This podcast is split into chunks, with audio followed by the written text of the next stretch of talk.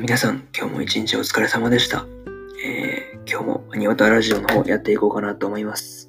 えーこの番組はですね、えー年間100作品ぐらいアニメを見る男子大学生の沼さんがですね、ただただアニメに関するその、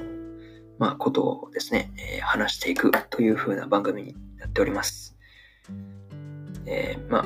軽く、まあ、気長に聞いていただければなというふうに思います。それでは本編の方早速移っていこうと思います。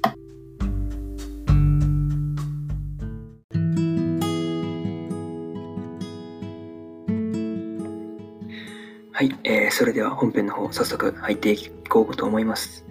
今日はですね、何を話すのかと言いますと、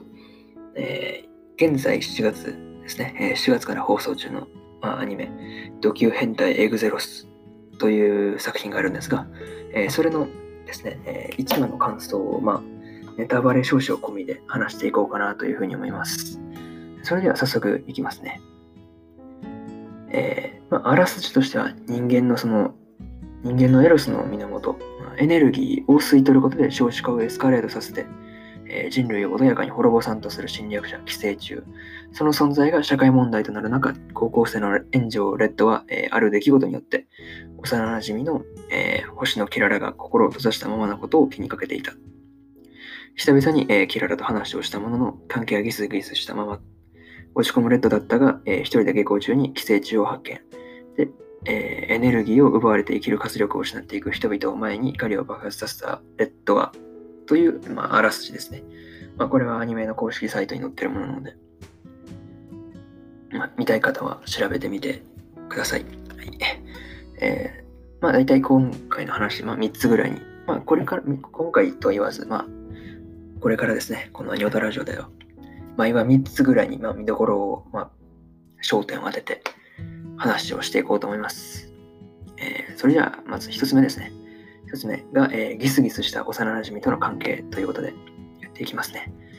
えー主人公のその炎上レッドと幼馴染の星野キララの関係は、えーその、まあ、えーあれですね。あらすじにも書いてあった通り、そのある日を、ある日というものを境にギスギスしていたんです。今でこそキララは男子の触れたものには素手で触らない超潔癖主義になっているんですが、5年前までは男子と遊ぶことの方が多かったというのをクラスメートがぽつりと言っていました。で、一体何がそのどうなってこんな風になってしまったんだっていうのが今回の話の中で分かっていくものになりますね。まあ、これにまあ注目してみていただければなと思います。で、まあ、2つ目ですね。まあ、ヒーローということで、学校からの帰り道に、えー早速寄生虫がエネルギーを奪っていくところを目撃して、その怒りに震えるレッドですね。レッドです。で、そんなレッドが、えー即座に、えー寄生虫を討伐すると。どういうことだというと、まあ、えー2番の、まあ、ヒーローって言った通り、タイトル通りヒーローなんです。で、えーただ、そのヒーローで寄生虫をやっつけることができるんですが、ただ、寄生虫を倒すことによって服が破けるという仕様になってるんですね。まあ、これ絶対本当、なんていうんですかね、着替え持ち歩くの大変ですよね。これ、倒すたびに服が破れる仕様って誰得やねんっていう感じなんですが、まあ、それを、まあ、注目していただければと思います。じゃあ3つ目ですね。まあこれは少々の結論ネタバレになるんですが、まあ、うん、閉じてた心を開くとすごかったっていう感じで、まあ、うん、昨日のですね、昨日討伐した寄生虫と再び遭遇したレッドとキララ。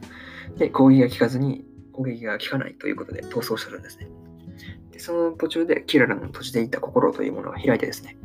でそのエネルギーで寄生虫をあっという間に撃破してしまうと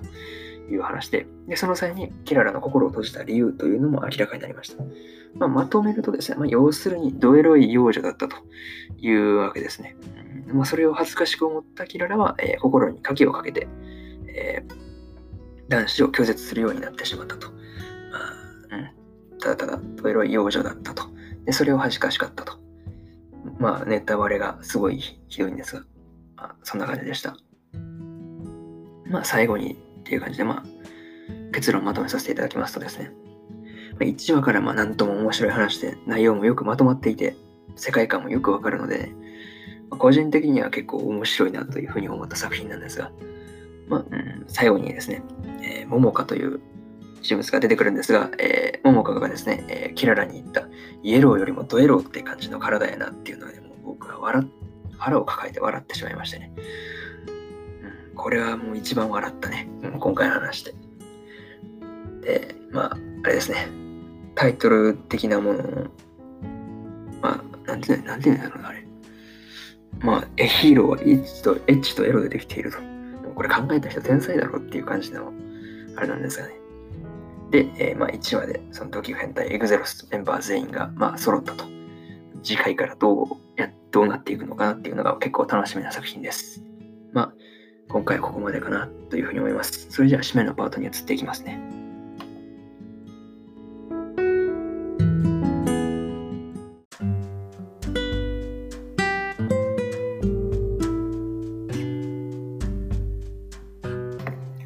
はい、えー、それでは、うん、締めのパートに入ろうと思います。今回の話はどうでしたでしょうか？まあ、これからも基本アニメの感想を、まあ、このアニオタラジオの方では発信していこうと思っておりますので、まあ、ぜひご興味持てた方、また聞きに来ていただけると嬉しいです。